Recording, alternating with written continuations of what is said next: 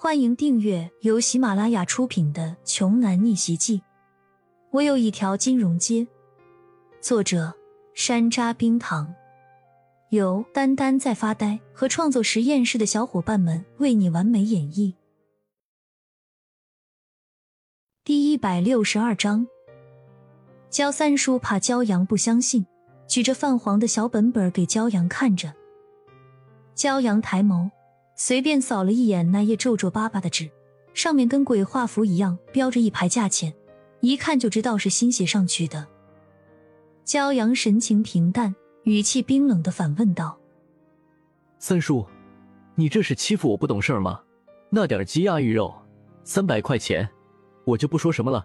这纸钱，我早上也去寿品店买了很多回来，加起来也用不了一百块钱。您是从哪里算出来的七百块呀？”骄阳当然知道，对方这是在故意讹他，而且就这点钱，对于现在的他来说，简直就是毛毛雨一般的不足挂齿。但是他心里憋屈的这口气得说出来，毕竟他已经不再是以前那个唯唯诺诺、可以随意任人欺压和拿捏的骄阳了。焦三叔不屑的回应道：“你买的和我们买的，那能一样吗？”我这可是最高级的纸钱，就是这个价，是吗？最高级的纸钱呢？不知道，三叔是在哪里买的？我今天早晨在县城逛了一大圈所有人都说刘记纸钱是新县城里品质最好的店铺了。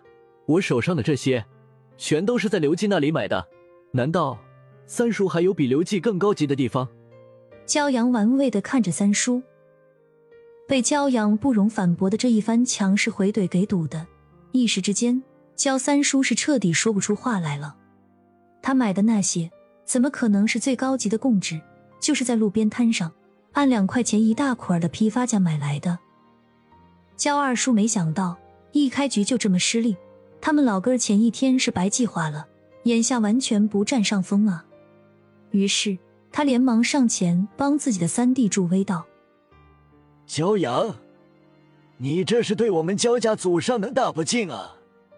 你三叔买的这些东西，还包含了我们的孝心，跟你要七百块钱，还多吗？对呀，没错儿，我们这些年祭拜，那可都是替你祭拜的，七百块不多。焦三叔连忙在一旁跟着附和的说道：“他们还真是无药可救了啊！”骄阳立即打断了二人接下来还要说出的话，直接痛快的应了一声：“行了，你们说个价吧，我给你们把钱补上就是了，赶紧弄完。”焦三叔和焦二叔相视一笑，有些满意的回答道：“其实也不多，你给一万块钱就够了。”星星，骄阳呼唤了一下李欣，李欣从包里拿出两捆钱。放到骄阳的手里。这里一共两万，一万是我补上过去的，另外的一万是给未来的。以后，祭祖就不用叫我回来了。骄阳不是不想念自己的老家，只是太伤心绝望了。这种时候，二叔和三叔他们还一直在想方设法的惦记着，怎么能从自己的手里要钱？这种亲情不要也罢。行，随你。焦三叔和焦二叔才管不了那些，他们俩只要今天能拿到钱就行。二人眉开眼笑的走到一边去数钱了，然后当着村里这么多老人的面把钱一人一万就这么给给分了。村中的老人们摇了摇头，对这两个人简直是失望透顶。焦阳对着过去最疼爱自己的爷爷奶奶的灵位上了一炷香，双膝跪地，连着磕了三个响头。神色略微有些沉重的说：“爷爷，奶奶，请原谅孙儿。”骄阳起身，顺手搀扶起一旁陪着他磕了三个头的李欣，说道：“走吧，星星。”难道他们就这么走了吗？可是哪里有这么容易啊？李欣还没有被焦凡弄到手呢，焦二叔怎么会这么随随便便放他们走呢？毕竟……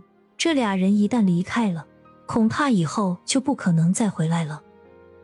一听焦阳要带着那个漂亮的城里姑娘离开，焦二叔赶紧上前拦在二人的面前。骄阳啊，这么多年了，你好不容易抽空回来探亲一次，先别急着走啊。凡凡马上就赶回来了，你们从小一起玩到大的亲兄弟俩，好歹也见一面啊。